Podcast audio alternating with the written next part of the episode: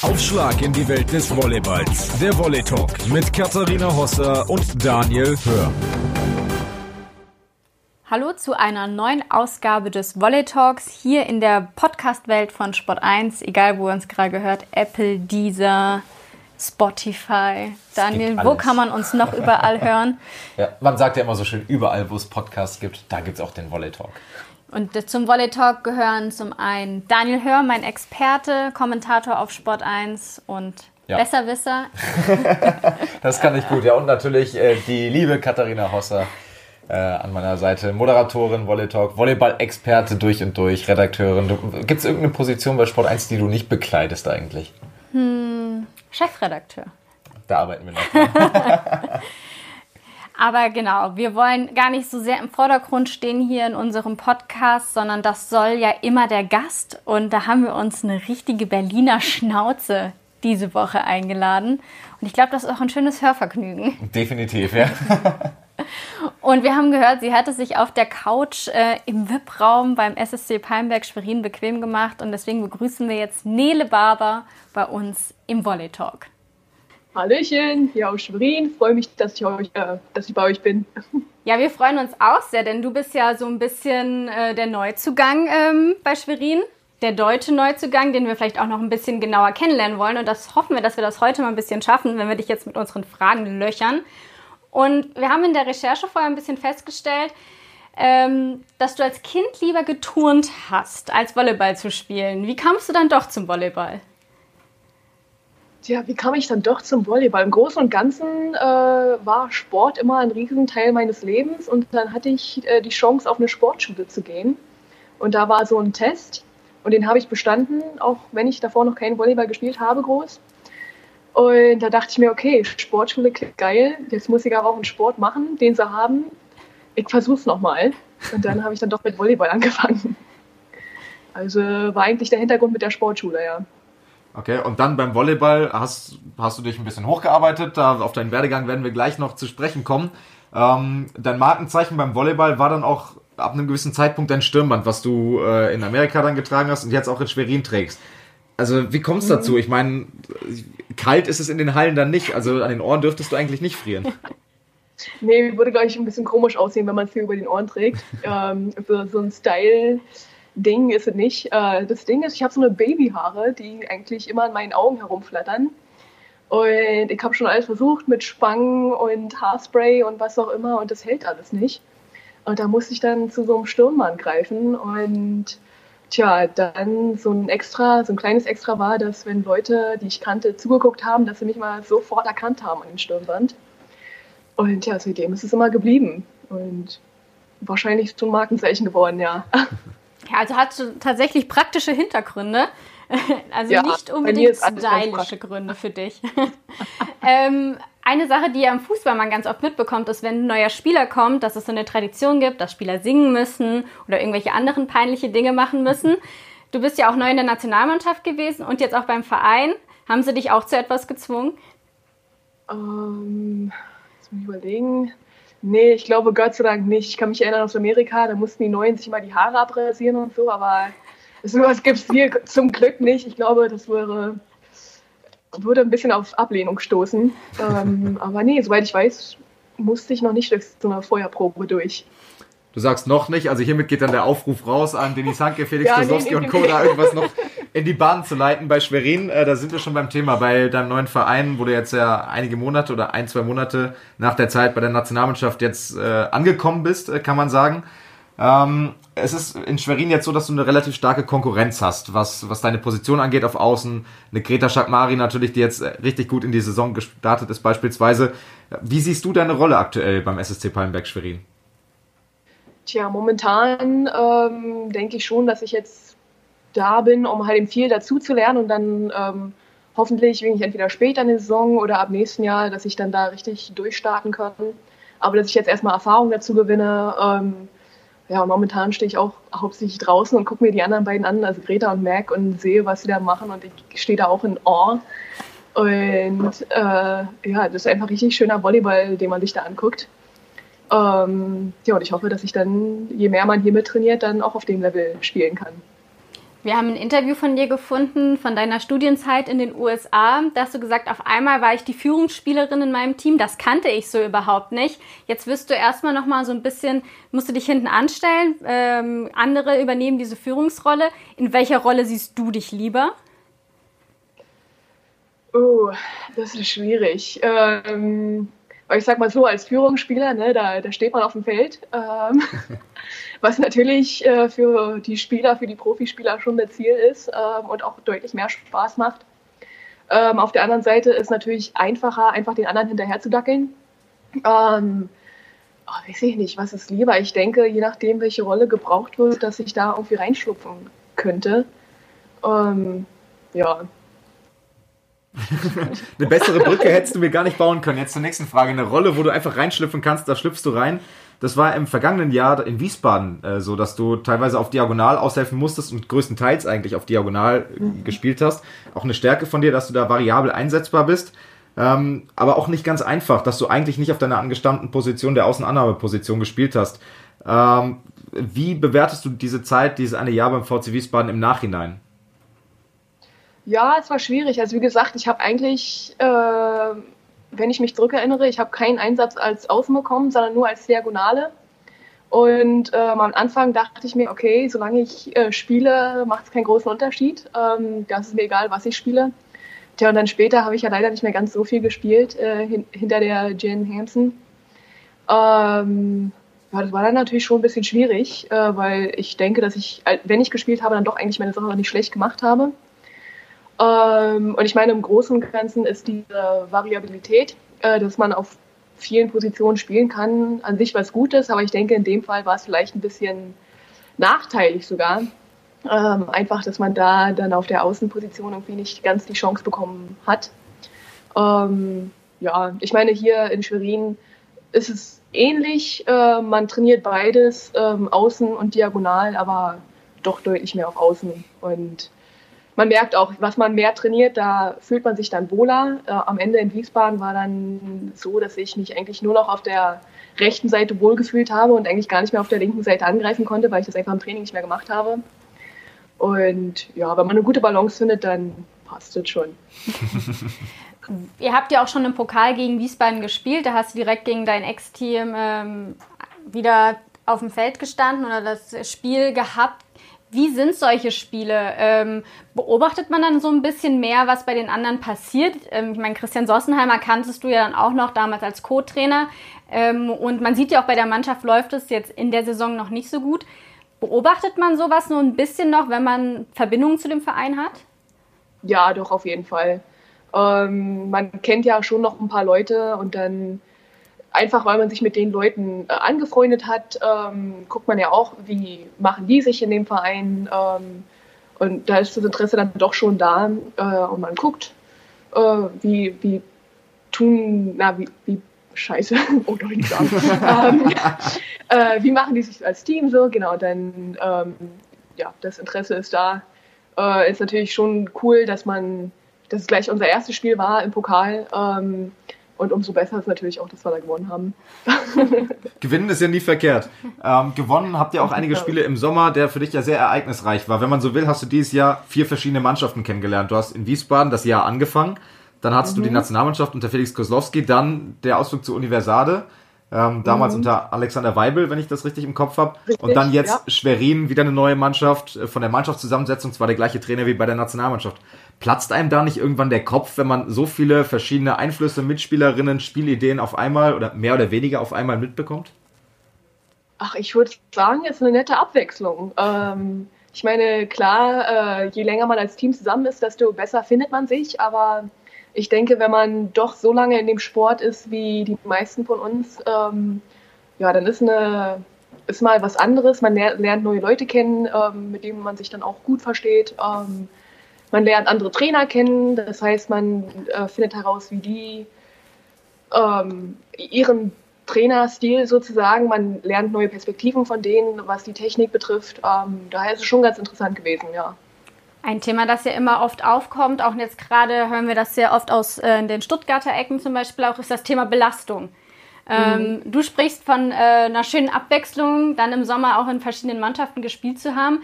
Wie siehst du das Thema Belastung? Ist es zu hoch teilweise, ähm, sodass ihr wirklich eure Körper gar nicht regenerieren könnt ähm, und man wünscht sich mehr Pause? Wie ist da deine Einschätzung zu? Ja, ich meine, generell haben wir nicht viel Pause. Ähm, diesen Winter wird es ja genauso sein, dass über Weihnachten und Silvester auch wieder nicht viel Pause da sein wird. Ähm, ich denke, dass wir uns das teilweise als Sportler dann doch so ausgesucht haben. Ähm, und inzwischen wenig ist man es auch ein bisschen gewohnt, dass man eigentlich jeden, fast jeden Tag, jede Woche auf dem Feld steht. Ähm, klar, irgendwann wird es dann doch ein bisschen viel und dann hofft man, dass man da ein bisschen Urlaub bekommt. Und ich denke, dass da jeder ein bisschen selbst äh, in sich reinhören muss, seinen Körper hoffentlich äh, gut genug kennt, um zu wissen, wie weit kann ich jetzt noch äh, weitergehen oder ob ich doch eine kurze Pause brauche. Ähm, ja. Jetzt haben wir den Mensch Nele Barber so ein wenig kennengelernt. Jetzt wollen wir mal so ein bisschen auf die Volleyballerin Nele Barber schauen und äh, wir machen das mal so wie in einem Vorstellungsgespräch. Wenn du in ein Vorstellungsgespräch gehst, dann musst du dich verkaufen. Dann musst du sagen, ey, ich bin gut, weil das und das und das. Verkauf uns doch mal die Volleyballerin Nele Barber. Was äh, macht die Volleyballerin Nele Barber aus? Okay, ähm, ich bin super. Äh, nee, ich bin, äh, ja, ich bin ganz kreativ auf dem Feld, ne? ähm, recht variabel. Wie man es davor schon gesehen hat, äh, kann ich auf vielen Positionen ähm, angreifen, abwehren. Äh, ja, Variabilität. Äh, ich komme mit den Leuten gut klar. Ähm, es gibt eigentlich niemanden, mit dem ich nicht wirklich gut klarkomme, was sehr angenehm ist.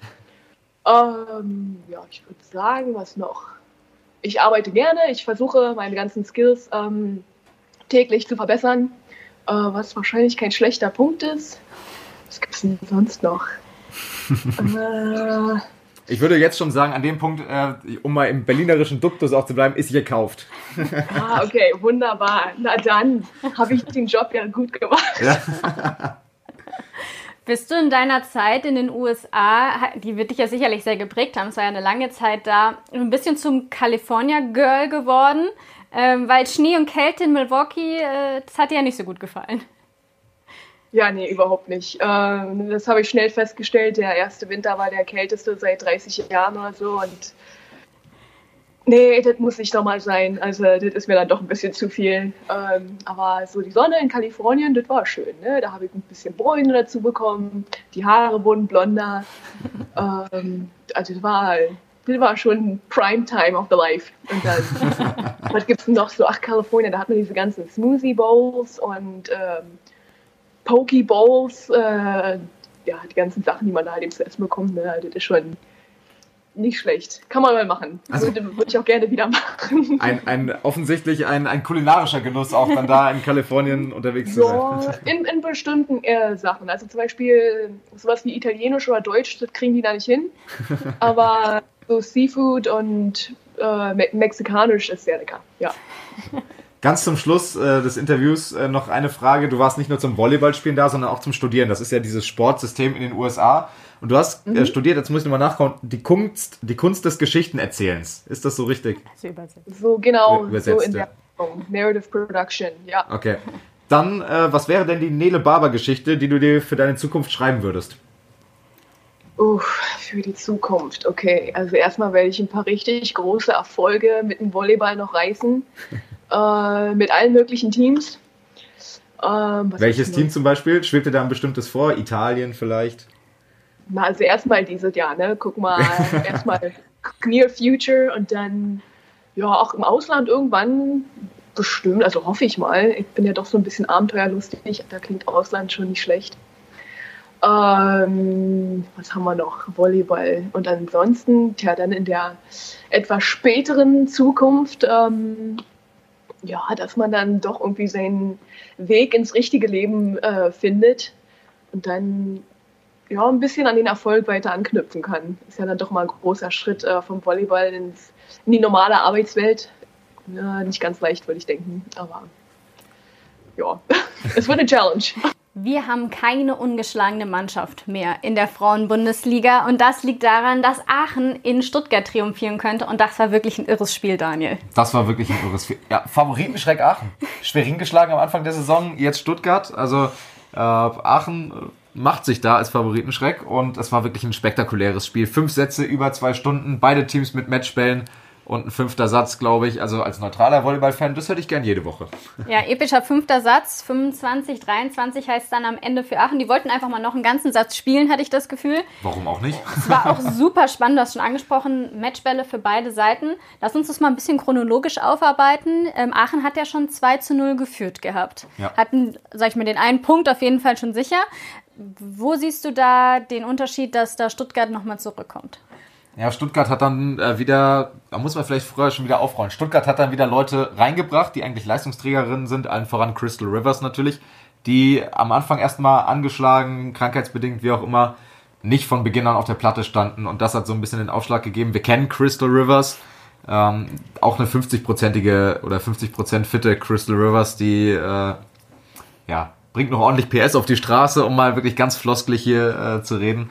Und äh, das hat dann so ein bisschen den Ausschlag dahingehend äh, gegeben, dass es dann noch Richtung Tiebreak ging.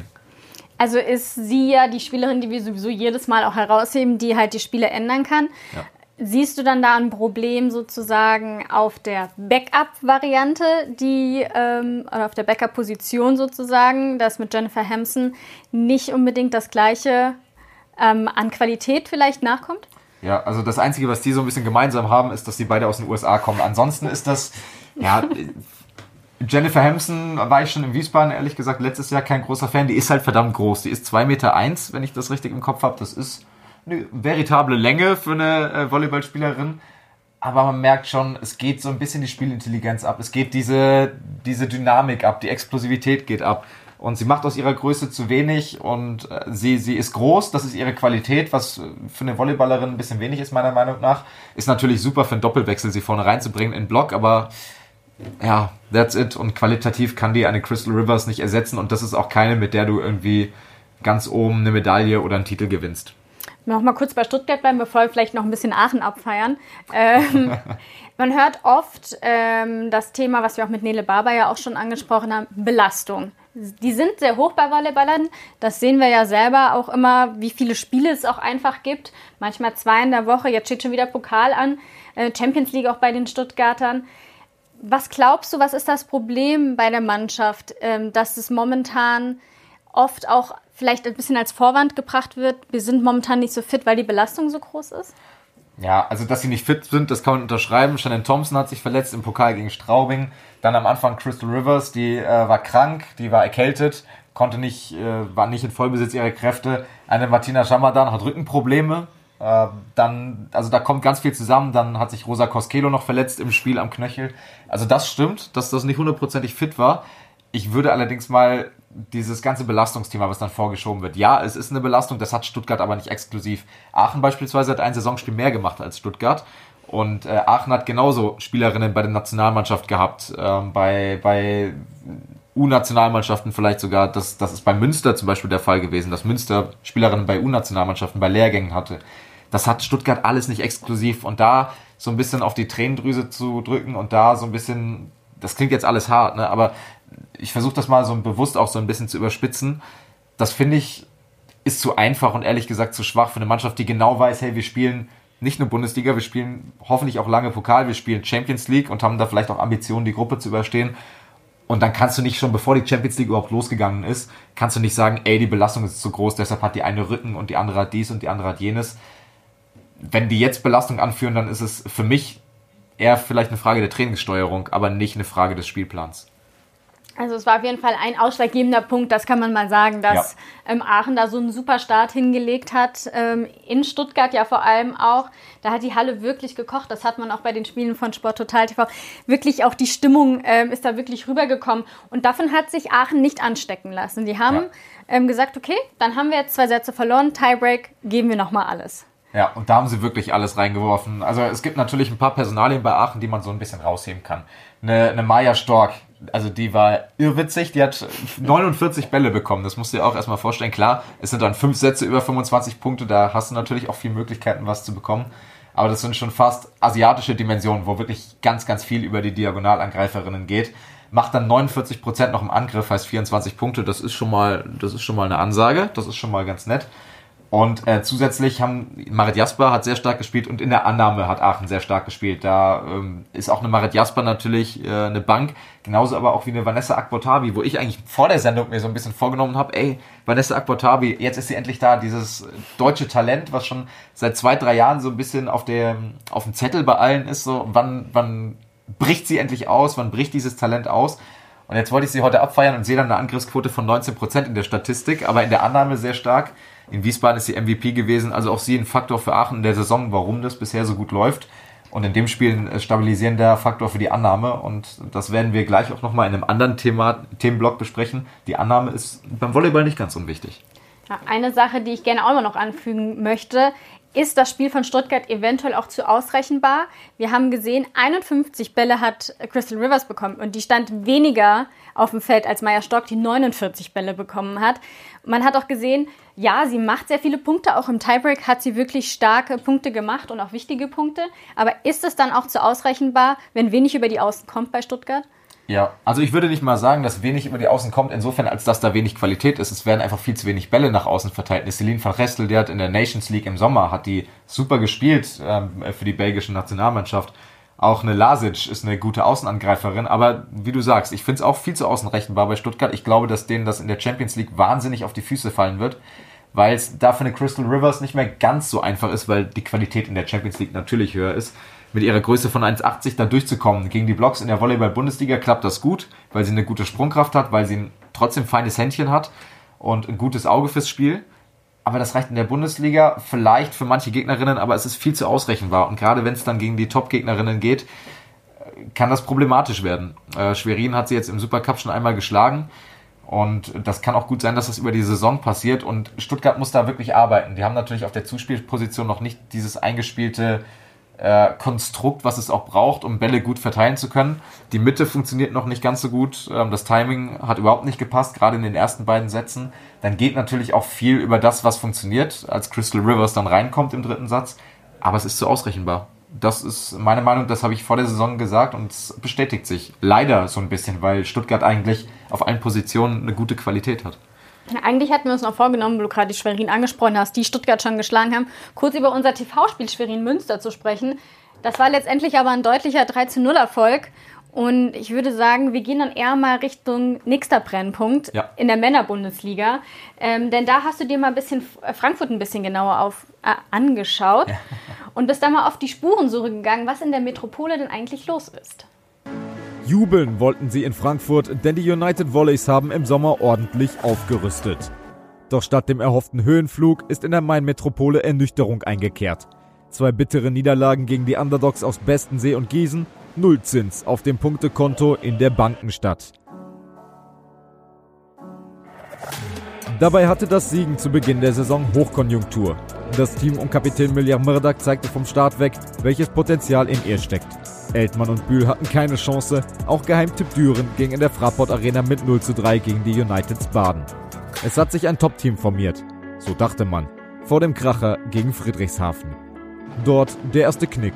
1 zu 3 nach gutem Beginn gegen die Häfler, Ausfall Floris van Rekom. Und der entpuppte sich als schwerwiegend. Ohne den fliegenden Holländer gingen auch die Spiele bei den Außenseitern aus Bestensee und Gießen verloren. Ein Grund, Alarm zu schlagen. Wir müssen beständiger werden und individuell und als Team mehr aus uns herausholen. Wir müssen uns auf die Grundlagen konzentrieren und diszipliniert sein, sagt Stelio De Rocco, Trainer der Uniteds. Stichwort Grundlagen. Dort fehlt es auf einmal. Die Annahme wackelt, insbesondere Luke Smith ist ein Unsicherheitsfaktor. Der Beginn einer Kettenreaktion. Keine gute Annahme heißt kein schnelles Spiel. Kein schnelles Spiel bedeutet einen stabilen Gegenblock. Keine gute Kombination für ein Frankfurter Team, das sich schnell wieder aus dem Sumpf ziehen will. Der Pokal steht an. In der Liga will man eine gute Ausgangsposition für die Playoffs nicht schon so früh verspielen. Frustration ja, aufgeben auf keinen Fall, sagt Coach Stelio De Rocco. Die Alarmglocken läuten bei den United Volleys. Daniel, es passt nicht wirklich bei den United Volleys in Frankfurt, aber woran liegt es denn? Boah, es sind einige Faktoren, äh, an denen es momentan so ein wenig scheitert. Also es ist zum einen das, was eigentlich bei der Qualität, die individuell in diesem Kader schlummert, der Frankfurter, gerade auf den Außenpositionen, was nicht sein darf, aber es scheint wirklich so, als wenn der Ausfall von Floris van Rekom doch schwerer wiegt, als er es sollte bei einem äh, individuellen Spieler, der ausfällt. Und dann sind es einfach teilweise Grundelemente, die nicht passen. Vor allem die Annahme und da auch bestimmte Spieler. Und wenn man da die Frankfurter entschlüsselt, was jetzt zugegebenermaßen auch nicht ganz so schwierig war, ähm, nach den Spielen in Friedrichshafen, spätestens nach dem TV-Spiel in Friedrichshafen, dann äh, kann man den allein mit dem Aufschlag schon enorme zu, äh, Probleme bereiten. Und ja, dann wird es für jede Mannschaft schwierig, wenn die Annahme nicht steht, irgendwie erfolgreich zu spielen in dieser Volleyball-Bundesliga-Saison. Wir hatten ja das TV-Spiel, wie du schon angesprochen hast, gegen Friedrichshafen. Da haben sie den ersten Satz gewonnen. Es war zwar knapp, aber sie haben ihn gewonnen ähm, und sich gut verkauft. Dann hast du zwei Spiele, wo du als Frankfurter Sicht sagen musst, die darf ich nicht verlieren. Ja. Aber sie haben sie verloren. Du sagst, individuell könnte man es an äh, Van Rekom festmachen. Aber sie haben doch auch zwei andere Spieler noch im Kader, die auf Außen mindestens diese Qualität haben sollten. Eigentlich schon, ja. Gerade Masahiro Yanagida, der ja mit einem großen Versprechen eigentlich nach Frankfurt gekommen ist, hat vor zwei Jahren eine Riesensaison in Bühl gespielt, hat äh, Bühl im Prinzip mehr oder weniger im Alleingang irgendwie ins äh, Pokalfinale befördert. Und ähm, zu Recht auch einer der Topspieler damals der Saison gewesen und auch als solcher gewählt worden ist für ihn eine schwere Situation, weil er kommt direkt vom World Cup, wo er mit Japans Nationalmannschaft noch gespielt hat, hat gar keine Pause gehabt im Sommer. Der hat äh, also durchgängig ein volles Pensum gehabt. Und äh, für den ist es jetzt schwer, so ein bisschen Rhythmus zu finden in Frankfurt.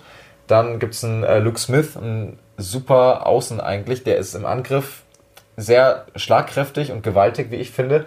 Aber in der Annahme hapert es bei ihm total. Und das ist äh, der Schwachpunkt, den man sportlich so ein bisschen aus machen kann aktuell bei den United Volleys. Die Annahme steht gar nicht und Luke Smith sticht da im Negativen nochmal so ein bisschen heraus ähm, und jeder, der so ein bisschen Volleyball selber mal gespielt hat, der weiß, wenn die Annahme nicht steht, du hast als Zuspieler nicht die Option, ein erstes Tempo zu spielen oder in der Regel nicht die Option, ein erstes Tempo zu spielen. Sprich, der Mittelblocker kann sich schon mal auf eine der beiden Außenpositionen beziehungsweise an die vier oder an die zwei orientieren, um zu blocken. Das heißt, du hast mal mindestens einen stabilen Zweierblock gegen dich. Ist schon mal nicht die komfortabelste Ausgangssituation für einen Angreifer. Wenn du jetzt weit weg als Zuspieler vom Netz bist, dann hast du im Zweifel als Angreifer in der Volleyball-Bundesliga der Männer einen Dreierblock gegen dich. Und das ist einfach ekelhaft für einen Angreifer. Egal, ob das ein Emilia Murdoch ist, egal, ob das ein Luke Smith ist, ein Jana Gida oder ob das auch selbst ein Benjamin Patch, dem macht das auch keinen Spaß gegen Dreierblock in Berlin. So, und die Situation hast du einfach, wenn die Gegner vor allem auf Luke Smith aufschlagen, was einfach der Fall ist. Ähm, und wenn der dann so eklatante Schwächen zeigt. Und Matthias Falkiers, ein super Zuspieler, bin nach wie vor ein Riesenfan von ihm, bin begeistert von ihm. Aber der kann einfach nicht seine Klasse ausspielen, wenn die Annahme immer nur an der 3-Meter-Linie steht oder noch weiter im Feld. Und dann funktioniert das ganze System, was Stelio De Rocco spielen lassen möchte. Ein schnelles Spiel, ein variables Spiel mit tollen Schnellangreifern. Tobi Krieg, äh, Jean-Philippe Soll das ist wirklich eine Klasse auch, die da in der Mitte unterwegs ist. Das alles wird so ein bisschen ad absurdum geführt und kann nicht eingesetzt werden, wenn die Annahme nicht steht. Und das ist das große Problem in Frankfurt. Jetzt greift man da eine Person raus mit ja. Luke Smith. Ist das förderlich? Nee, ist es nicht, aber es ist ja nicht meine Aufgabe, die United Volleys Frankfurt in irgendeiner Form zu fördern. Aber Sie haben das ja nicht nur du hast es jetzt getan, sondern. Ja. Sie haben es auch selber in der Pressemitteilung genau. geschrieben, ja es ist letztendlich auch, ich sag mal so, es ist den Leuten, die Volleyball verstehen und selbst die, die Volleyball nicht verstehen, ist das auch aufgefallen, wenn man die Spiele geschaut hat. Also es ist jetzt nicht so, dass da etwas äh, nicht Offensichtliches geschrieben wurde. Man ist es vielleicht aus anderen größeren Sportarten nicht so gewohnt, dass man seine eigenen Spieler so ehrlich dann auch kritisiert in Pressemitteilungen. Ähm, aber an sich ist es halt inhaltlich richtig, leider. Und ähm, ich glaube, Stelio De Rocco hat jetzt die Aufgabe, bei Luke Smith ein Selbstvertrauen herzustellen, weil Annahme, der ist ja nicht umsonst Volleyball-Profi, der ist nicht umsonst Nationalspieler Australiens. Der weiß schon, wie man Volleyball spielt und der weiß auch, wie man Bälle annimmt. Der muss jetzt so schnell wie möglich sein Selbstvertrauen wiederfinden und der muss einen Rhythmus für sich finden. Und ich kenne das von mir im Kleinen selber auf einem ganz, ganz anderen und viel, viel niedrigeren Niveau. Wenn ich ein paar Annahmen äh, nicht, äh, nicht ordentlich nach vorne bekomme, dann wackel ich auch, dann äh, kriege ich auch Nervensausen und Nervenflattern und äh, bekommen dann auch nichts mehr auf die Kette. Und so, genauso ist das da eine Routine-Sache, eine Nervensache. Und er ist jetzt halt in so einem negativen, in so einem negativen Modus drin letztendlich, was die Annahme angeht und ist da instabiler. Sprich, wenn ein, zwei Annahmen weggehen, dann ist er sofort wieder in diesem, ich darf keinen Fehler machen und genau dann passieren Fehler. Und da bedarf es jetzt auch einiger psychologischer Arbeit äh, vom Team äh, rund um Stelio De Rocco. Gehen wir mal weg von dem Aufzeigen der Fehler, die ja, wie du schon sagst, auch offensichtlich sind. Ähm, was kann denn jetzt Frankfurt tun als Mannschaft oder der Trainer? Wir hatten da ja, sag ich mal, ein Positivbeispiel ähm, rausgepickt bei Münster. Ja. Die haben Spiele als Mannschaft absolviert, wo sie gesagt haben, also das ist nicht der USC Münster, so wollen wir uns nicht präsentieren, haben sich zusammengesetzt, haben offen, so wie Ivana Wandak uns ja gesagt hat, auch drüber gesprochen, mit der Emotion. Ist das jetzt sowas, wo auch Frankfurt einfach sagen müssen, okay, jetzt haben wir diese zwei Niederlagen, die wollten wir nicht. Offensichtlich wollten sie die nicht. das kommt aber überraschend, dass die eine ähm, Niederlage nicht wollen. und ähm, sagen, okay, Neustart. Geht man an die Mannschaft oder geht man an den Trainer jetzt? Wen, wen siehst du in der Verantwortung? Also logischerweise ist erstmal der Trainer in der Verantwortung, Stelio De Rocco, so wie ich ihn kennengelernt habe. Ähm, ich hatte mit den Uniteds intensiver zu tun letzten Sommer. Das ist schon ein Trainer, der sehr genau weiß, was passiert und sehr genau weiß, wo er die Spieler anpacken muss. Und ähm, einer ist, der sehr viel fordert auch von seinen Spielern, der eine, eine klare Ansprache hat, der auch mal eine, eine harte und eine sehr deutliche Ansprache hat. Oh, das haben wir auch im TV-Spiel gegen Friedrichshafen gesehen. Ähm, das, das, war nicht war immer alles jugendfrei, was er gesagt hat, aber das ist halt seine Art des Coachings und ich finde das ehrlich gesagt auch ganz gut, eine harte Hand walten zu lassen. Ähm, es ist jetzt natürlich seine Aufgabe, so ein bisschen das Team insofern zu formen, als dass dieser Kampfeswille den Einzelpersonen sicherlich schon aufs Feld bringt, dass der als Team nochmal äh, einen Extraschub erhält, dass wirklich dann nicht Einzelspieler kämpfen, sondern ein Team kämpft auf dem Feld. Und dass dann noch mehr investiert wird in dieses äh, Teamgebilde, dass dann noch mehr investiert wird in, wir stellen den Annahmeregeln ein bisschen um, äh, dass Luke Smith vielleicht weniger Verantwortung bekommt, dass ein dass ein äh, Urban Thomann, der Libero, noch mehr Feld abdeckt, dass, weiß ich nicht, Varianten geschaffen werden, um sich dieser Schwächen erstmal ledig zu machen und äh, zu entledigen, so rum. Und äh, das sind jetzt taktische Dinge, aber auch psychologische Dinge, die ablaufen müssen. Und äh, da ist natürlich erstmal in erster Linie Stelo de Rocco in der Verantwortung, das anzuleiern, aber am Ende des Tages sind es immer die Spieler. Und äh, Stelio De Rocco, der kann natürlich eine tolle Idee von Volleyball vermitteln seinen Spielern. Wenn die Annahme nicht steht, funktioniert keine Spielidee der Welt. Und äh, da geht es zum einen um Technik, aber zum anderen auch eben um die mentale Komponente. Wir haben ja noch einen anderen Verein, auch den wir schon so ein bisschen als Achterbahnmannschaft bezeichnet haben. Ähm, die Power Volleys aus Düren. Da war nicht so viel Power zu sehen im TV-Spiel gegen Hersching. Und äh, vielleicht auch ein ganz nettes, ehrliches Interview von Stefan Falter am Mikro von Hans-Joachim Wolf, dass da wirklich alles gegeben wurde und sich richtig gequält wurde. Nun fiel uns auf, Sebastian Gewert, der ja eigentlich der Garant ist für viele Punkte, musste zwischendurch ausgewechselt werden, war scheinbar nicht fit, auch er mit Virus behaftet. Wenn der nicht funktioniert, ist da oft Düren auch ein bisschen in Problemen da, ne? Ich gebe Ihnen recht, das ist einer unserer Hautangreifer. Aber es sollte doch möglich sein, dass man, wenn man eine gute Annahme hat, dass man daraus mit einem Schnellangreifer oder einer Einerblock-Situation zu einem Punkt kommt. Und wenn das nicht gegeben ist, dann muss halt Gewert das tragen. Kann er nicht mehr in der Konstellation, in der er sich gerade befindet. Er hat kräftemäßig stark äh, ja, Preis bezahlen müssen durch den Virus, äh, ausgewechselt wurde, weil er kurz vor dem Rechtsstreit stand. Äh, nichtsdestotrotz, äh, die anderen sind ja nicht mit diesem Virus befallen, beziehungsweise wir haben alle in uns, aber er hat sich doch bei dem einen oder anderen tragischer ausgewirkt. Was mir aber nicht gefallen hat, war letztendlich die Möglichkeit, die durch die äh, Situation aus meiner Sicht gegeben war, dass wir wirklich gegen die Schnellangreifer ein bisschen versetzt, schnell abschlagen konnten. Das haben wir gar nicht gemacht. Und dann wirst du immer wieder abgeblockt. Äh, eine gute Annahme mit einem Schuss und dann über Gewert spielen hat nicht die ganze Spiel über funktioniert. Den Spielern ging es offensichtlich nicht so gut ähm, die Woche über, hatten alle so ein bisschen Magen-Darm. Ist das der Grund für dich, warum es so deutlich gegen Hersching ausgefallen ist? Es ist auch ein Grund, definitiv. Also natürlich, wenn ein Sebastian Gewert, der einfach der Go-To-Guy in Düren ist, ohne jede Frage, wenn der nicht fit ist, wenn der ausfällt, dann funktioniert das, das Spiel nicht. Und das ist natürlich ein gewichtiger Grund.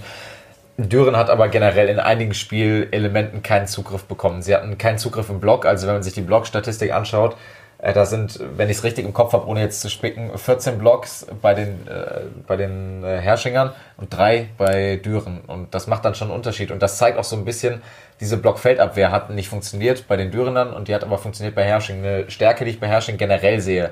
Ähm, über einen starken Aufschlag, womit insbesondere Hannes Tille und äh, Jolene Penrose immer wieder Wirkung beim Gegner erzielen. Darüber eine starke Blockfeldabwehr gegen den Gegner zu stellen, das hat gegen Düren hervorragend funktioniert. Und das war der Schlüssel. Und wiederum Düren hat da überhaupt keinen Zugriff auf diese Aufschläge bekommen, äh, die zugegebenermaßen auch sehr gut sind. Die haben auch sehr starke Float-Aufschläger mit von Werkhofen, dem Mittelblocker beispielsweise. Und das ist schon eine gute Mischung. Das ist echt ekelhaft, gegen Hersching zu spielen. Nicht umsonst äh, spielen die bisher eine richtig gute Saison und stehen relativ weit oben in der Tabelle. Aber auf Dürener Seite, ja, haben sie diesen, haben sie auch andersrum es nicht geschafft, Druck auszuüben im Aufschlag dann. Da waren zu viele Fehler dabei. Dann wurde es zu vorsichtig. Sie haben es nicht geschafft, im Angriff leichte Fehler zu vermeiden. Björn André, äh, Ende des zweiten Satzes, macht zwei leichte Fehler eigentlich. Da geht er einmal ohne Not ganz, ganz krass diagonal, schlägt, geht von der vier will er irgendwie den Ball diagonal in 3 Meter Raum kloppen, was vielleicht auch nicht die allerweiseste Entscheidung bei 23 beide war es, glaube ich, ist. Und so entstehen dann so Sachen. Die entstehen dann aus dem, aus dem Willen irgendwie, dass man denkt, man muss etwas Besonderes machen, um diese Blockfeldabwehr zu umgehen. Also natürlich auch ein bisschen gezwungen durch die Herrschinger, aber auch einfach nicht die konzentrierteste Leistung. Und das zieht sich bei Düren so ein wenig durch die Saison. Und ähm, das ist so ein wenig enttäuschend, aber ein wenig auch verständlich, äh, dadurch, dass jetzt in dem Fall zumindest eine Krankheit auch eine Rolle gespielt hat, definitiv. In Berlin wurde dann ja nochmal eins oben drauf gesetzt. ähm, das ist natürlich dann undankbar. Bekommst du schon so eine Ab Abfuhr, muss man ja. ja letztendlich sagen, von Hersching. Fährst dann nach Berlin und weißt, hier hat noch keiner einen Satz geholt. Sie auch nicht. Ja, ja, aber in Berlin kriegt jeder dieses Jahr einen von Latz geknallt. Also ich glaube, äh, das Spiel werden sie relativ schon, wahrscheinlich schon vorher abgehakt haben. Berlin ist dieses Jahr eine Klasse über allen anderen Teams, egal wer da auf dem Feld steht. Deshalb ist es natürlich nicht gut, weil du natürlich mit Erfolgserlebnissen, egal gegen wen, immer mehr auf einer positiven Welle schwimmst. Aber das Spiel gegen Berlin tut denen mit Sicherheit nicht so weh wie das gegen Hersching. Da sind wir aber jetzt trotzdem wieder bei Berlin und Friedrichshafen angelangt, die da oben halt souverän stehen und gut, wir müssen. Ja, zumindest Berlin steht souverän da. Aber Friedrichshafen hat die Punkte geholt, auch wenn du nicht immer zufrieden mit der Leistung stimmt, der Friedrichshafen ja. sie haben die Punkte geholt. Mal schauen. Ähm, jeder, der das Spiel, äh, den, das Spiel, den Podcast heute am Montag noch hört, ähm, da spielen ja die Herrsch ach die Herrschinger, ich bin total verwirrt, die Friedrichshafener bei den Alpenwollis in Unterhaching, so ist es richtig. Ähm, und die zwei Mannschaften sind einfach oben weg. Ja. Das haben wir am Anfang der Saison gesagt. Die ist noch nicht so lang hier bei uns in unserer Volley Talk Staffel. Da haben wir gesagt, ja, das wird spannender. Müssen wir uns vielleicht doch wieder auf die zwei. Es sieht so ein bisschen so aus, aber es ist so eine. Also ich kann es so halb auch nicht verstehen. Weil meiner Meinung nach der Kader der Frankfurter zum Beispiel eigentlich besser ist wenn sie die Leistung auf die Platte bekommen. Siehe erster Satz, als Van Reckom spielt gegen Friedrichshafen, da gewinnen sie in Friedrichshafen den Satz. Ähm, also wenn, wenn die Elemente stimmig sind, dann sehe ich Frankfurt eigentlich individuell als zweite Kraft in dieser Liga. Man hat Düren mit, mit einer eingespielten Achse, Kotzian Gewert und äh, Thomas Kotzian kann bisher von den Leistungen auch noch nicht so ganz an die letzte Saison anknüpfen. Ist natürlich auch immer schwer, weil ein Zuspieler auch immer davon abhängt, was kann er machen, wenn die Annahme nicht steht, etc. Also auch da äh, in keinster Weise jetzt irgendwie eine, eine große Kritik an Thomas Kotzian. Ähm, aber es, sind, es haben sich eigentlich die Teams, die man an 2, 3, 4 erwartet hat, die Ausrutscher geleistet. Und dementsprechend taucht dann auf einmal ein Herrsching auf, was dann immer, außer einmal jetzt gegen Düren, fünf Sätze gespielt hat, also immer gepunktet hat, keinen großen Ausrutscher hat und äh, eine, eine super Spielidee hat, lange zusammen ist schon, was ja auch ein Unterschied ist zu den Frankfurts, den Berlins, den äh, Friedrichshafens, die, äh, Friedrichshaf, Friedrichshafens, meine Güte, dieser Welt, es ist kompliziert. Ähm, wir wollen auch so schön deutlich sprechen, ne? dann ist das nochmal ja. ähm, schwieriger für uns. Genau, ja. Aber die haben dann halt Spieler bei der Europameisterschaft gehabt und dadurch kommt das jetzt irgendwie so zustande, wie es zustande kommt. Finde ich ein bisschen schade, weil äh, aus der Sicht, weil ich dieses Jahr wirklich eine spannendere Liga erwartet und erhofft habe. Aber ich glaube dann dennoch, wenn es dann Richtung Playoffs geht, dass dann zumindest gegen Friedrichshafen auch Überraschungen, oder was heißt Überraschungen, Siege von den Teams, gegen die es dann geht, möglich sind. Weil ich das, was nach Berlin kommt, relativ auf Augenhöhe sehe. Ein Team, das so ein bisschen sich so eine kleine Erfolgswelle spielt, ist ja der TV Rottenburg. Über den wollen wir auch heute mal ein bisschen sprechen, denn sie haben sich den Derby-Sieg gegen Bühl geschnappt am Wochenende in eindrucksvoller Manier. Du hast mal so ein bisschen auch die Gründe dieses TVR-Aufstiegs in der neuen Saison, wo ja vieles Neues auch ein bisschen näher angeschaut. Was hast du denn so alles rausgefunden? Boah, alles Mögliche. Also zunächst einmal freut man sich so, so ein bisschen mit, mit dem TV Rottenburg, dass da die letzten Saisons, die waren ja wirklich extrem schwer für den, äh, für den Traditionsverein. Und äh, man macht da eine kontinuierliche Arbeit, man baut da was auch in den Strukturen weiter auf und aus. Und man hat sich jetzt zum Beispiel, was für mich ein wesentlicher Punkt ist, einen, einen Vollzeittrainer leisten können mit Christoph Achten. Und äh, Hans-Peter Müller-Angstenberger, der hat das, das Beste draus gemacht, der hat super Arbeit geleistet, finde ich, die letzten Jahre. Aber er war halt insofern nicht Fulltime da, als dass er einfach parallel Lehrer ist. Und dann kannst du vielleicht nicht die Arbeit in der Vorbereitung leisten wie ein Christoph Achten. Ich habe das Glück gehabt, jetzt nach dem äh, Spiel mit äh, Tim Grosser sprechen zu können, der ja bekanntlich bei Rottenburg spielt. Und der hat auch gesagt, es ist einfach jetzt, die Vorbereitung funktioniert besser, es ist mehr Info da für uns Spieler, mit der wir arbeiten können, was den Gegner angeht, was das, was das Scouting angeht. Und man geht mit einer viel besseren Idee in das Spiel. Und äh, das fand ich schon interessant, ähm, weil man da wieder sieht, wie wesentlich dann doch dieser Punkt Trainer wieder ist, ob der Fulltime da ist oder nicht, logischerweise. Und das scheint wirklich ein wesentlicher Faktor zu sein beim TVR. Gegen Bühl haben sie ja jetzt schon einen super souveränen Auftritt hingelegt. Ich glaube, somit das wichtigste Spiel wird dann jetzt auch der Pokal, der ansteht. Da möchte man ja auch gerne gegen Gießen weiterkommen. Ja. Ähm, ist so ja ein bisschen kleiner Hoffnungsschimmer jetzt da für Rottenburg? Das wäre echt eine schöne Geschichte. Also allein schon, dass entweder Gießen oder Rottenburg im Pokal-Halbfinale stehen. Da geht einem so ein bisschen das, das Volleyballer-Underdog-Herz auf. Das äh, ich, äh, finde ich eine schöne Geschichte. Und egal wer von beiden es wird, ich freue mich dann damit. Ob es dann eine, ein TV Rottenburg wird, der nach den letzten Saisons dann wieder ein richtiges Highlight da äh, rauszaubert. Oder ob es dann äh, die Gießen Grizzlies werden, die mit einer Vision seit Jahren sich schon arbeiten, Richtung erste Liga arbeiten, kontinuierlich sich weiterentwickeln und immer den nächsten Baustein auf den nächsten setzen. Äh, beiden würde ich es gönnen aber jetzt natürlich beide jetzt auch mit Erfolgserlebnissen. Gießen gegen Frankfurt, der TVR gegen Bühl. Finde ich ein sehr interessantes Spiel. Und ähm, ich könnte noch ganz viel über den TVR reden, über das, über das Spiel. Ähm, ich, ich finde zum Beispiel, was, was Tim Grosser eben auch gesagt hat, dass was bei Rottenburg auch auffällig ist und was ich ganz interessant fand auch, er sagt, es wird viel mehr auf dem Feld kommuniziert. Sprich, ähm, es wird viel mehr vorher gesprochen, pass auf, wenn die Annahme, wenn der Aufschlag dahin kommt, nehmen wir das, wir verschieben den Annahmeregel bei dem und dem Aufschläger so und so. Also es wird viel mehr kommuniziert und individuell auf den einzelnen Aufschlaggeber, äh, Aufschläger des Gegners angepasst und solche Geschichten auch in Blockfeldabwehr wird viel mehr kommuniziert. Und das hat man eben in dem Spiel auch äh, gesehen, dass Bühl wenig direkte Punkte gemacht hat, immer war irgendwie eine Hand dran, der Rottenburger viel Blockout, was dann Punkte gegeben hat für Bühl, aber nicht diese direkten Punkte. Und das ist dann auch irgendwann psychisch sehr anstrengend, gegen Rottenburg zu spielen. Und da bin ich gespannt, wie Gießen das wegsteckt, weil da auch ein ganz junger Zuspieler mit Jan Röhling unterwegs ist und das auch eine Mannschaft ist, wo ich mal gespannt bin, wie die gegen eine gute Blockfeldabwehr und gegen eine funktionierende Blockfeldabwehr dann spielen. Und man darf ja nicht unterschätzen, das Tolle aus der Liga. Ja, das, das Tolle aus der Liga. Merke ich da eine kleine Sympathie bei dir heraus? eventuell, eventuell. Ähm, ich muss ja sagen, es ist tatsächlich so, Sie spielen in einer rosa Halle ja. in Tübingen. Also man könnte sich so vorstellen, Männersport, nicht in der eigenen Heimatstadt, aber es sei jedem gesagt, ein Gang zu ähm, TV Rottenburg äh, lohnt sich definitiv. Da ist wirklich immer super Stimmung und ich könnte mir vorstellen, dass jetzt auch so ein bisschen eine kleine Euphoriewelle auch einfach dadurch diese Studentenstadt auch einfach ein bisschen weht. Definitiv. Also auch äh, das ist ganz interessant. Das sind dann so kleine Dinge, die man raushört. Ich habe immer mal wieder äh, Tim nach seiner Meinung gefragt und die letzten Saisons war es dann immer, also in der Regel nach Niederlagen, muss man ja leider sagen. Und das war dann auch die, ja, das war natürlich dann nicht so euphorisch. Und äh, die Sprachnachricht, die er mir heute geschickt hat, die war richtig euphorisch. Die war, ähm, er klang wirklich äh, befreit auch so ein bisschen, dass es jetzt beim TVR äh, wieder noch mehr Spaß macht, Volleyball zu spielen, dass irgendwie mehr Aussicht auf Erfolge da ist, dass mehr Aussicht auf Siege da ist. Ähm, es sind Spieler angekommen wie Johannes Mönnig, über den wir schon gesprochen haben. Es sind Spieler, die sich immer weiterentwickeln. Es, sind, es ist eine Trainer-Fulltime-Position. Es ist schon sehr, sehr interessant, ähm, da auch in diese über so kleine Faktoren rauszuhören und äh, zu verstehen, dass in Rottenburg richtig was vorwärts geht. Und ähm, es ist bitter für Bühl, dass sie dieses Derby verlieren, weil ich Bühl zum Beispiel gegen Friedrichshafen sehr stark gesehen habe. Ähm, und das ist irgendwie dann doch ein herber Rückschlag eigentlich äh, für die Bisons. Aber andererseits freut man sich echt mit dem TVR.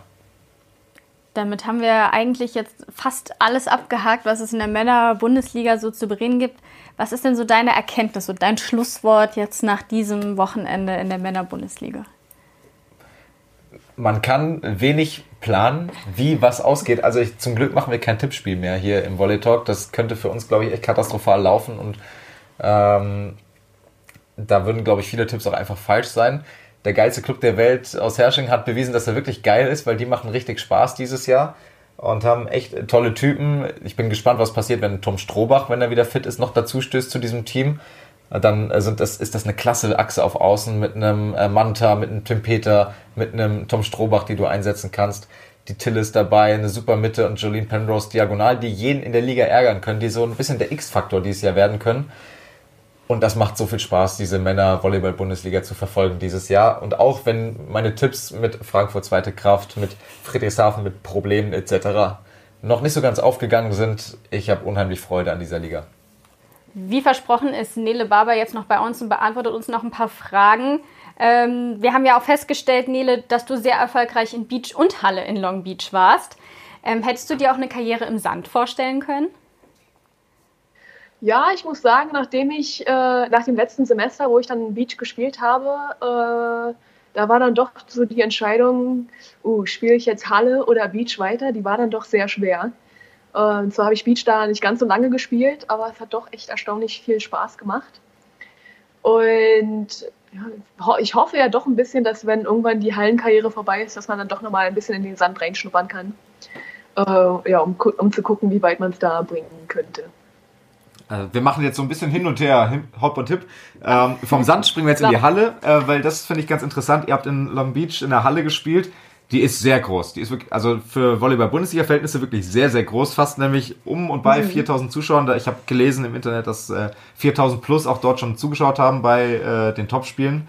Mhm. Ist das dann zuschauermäßig oder von der Atmosphäre? Wie ist es dann in die Volleyball-Bundesliga zurückzukommen, wo es eigentlich nur beim Supercup oder beim Pokalfinale äh, vergleichbare Atmosphäre gibt? Aber ich muss sagen, es kommt immer auf den Gegner drauf an, wie viele Leute da sind. Wenn man jetzt gegen äh, Hawaii gespielt hatte, das waren immer die Top-Reiter in der äh, Conference, äh, dann wurde die Halle schon mal voll. Aber wenn man dann gegen eine andere Schule, die ähm, ja, on the bottom äh, von der Conference waren, da hatten wir dann, ach, weiß ich nicht, ich sag mal 1500 äh, Leute da, was natürlich nicht wenig ist. Ähm, aber es kommt dann doch immer verhältnismäßig darauf an, gegen wen wir spielen. Und ich sag mal so, wenn wir diese 1500 von den eher schlechteren Gegnern aus der Conference nehmen und das mit Deutschland vergleichen, dann ist es ja relativ ähnlich. Ich glaube, bei uns in Schwerin, da sind um die äh, 2000, äh, bei den Topspielen noch ein paar mehr äh, da. Ähm, und ich meine, gut, äh, hier ist natürlich dann so, dass die Halle ein bisschen kleiner ist. Da ist dann auch ein bisschen lauter, weil der Sound nicht so gut reisen kann. Ähm, ja, also ein ganz großer Abstieg ist es nicht ähm, es kommt immer auf das Battle an, wer spielt gegen wen. Ich springe jetzt nochmal zurück in den Sand, weil eine Sache, die ich mir hier noch aufgeschrieben habe, ist, ähm, dass man Beachern ja oft sagt, was du ja auch gerade eben schon in deinem Vorstellungsgespräch sozusagen gemacht hast, äh, sehr intelligent, sehr variantenreich äh, spielen. Gibt es noch mehr Eigenschaften, die du positiv sozusagen aus dem Sand mit in die Halle nehmen kannst? Mm, ich denke ein bisschen von der Athletik, äh, weil Beach ist dann es ist auch Volleyball, aber es ist dann doch wieder eine ganz andere Sportart. Man benutzt ganz andere äh, Bewegungsabläufe, äh, ganz andere Rhythmen ähm, und dadurch äh, beansprucht man Muskeln, die man davor noch nicht äh, benutzt hat, wirklich. Äh, und daher ist es natürlich für den Körper ganz interessant. Ähm, und dann, wenn man zwischen diesen Bewegungsabläufen hin und her springt, ähm, ja, dass, dass es nicht zu eintönig wird, würde ich sagen.